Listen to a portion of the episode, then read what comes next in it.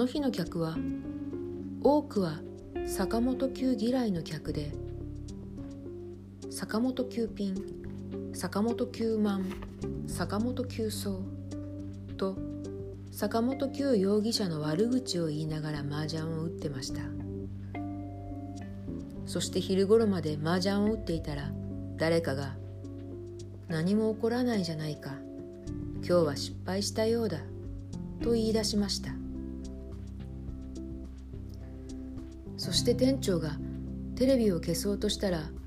日航機が行方不明になったというテロップが画面に流れたのです。その直後ゲッツゲッツ高額ボーナスゲッツ坂本九が死んだ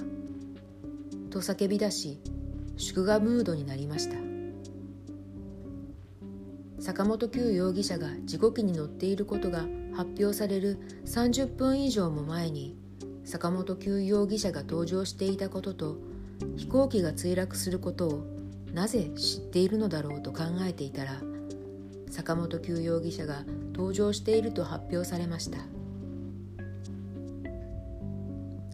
そして私がトイレに行っている間に客たちがいなくなりました。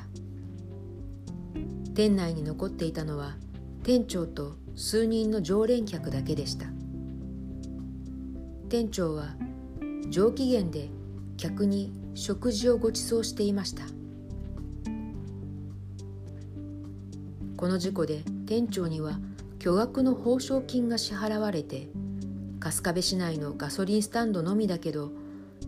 店の客でなくてもガソリン代と食事代を支払うと言い出し店内は麻雀を知らない客で混雑しました。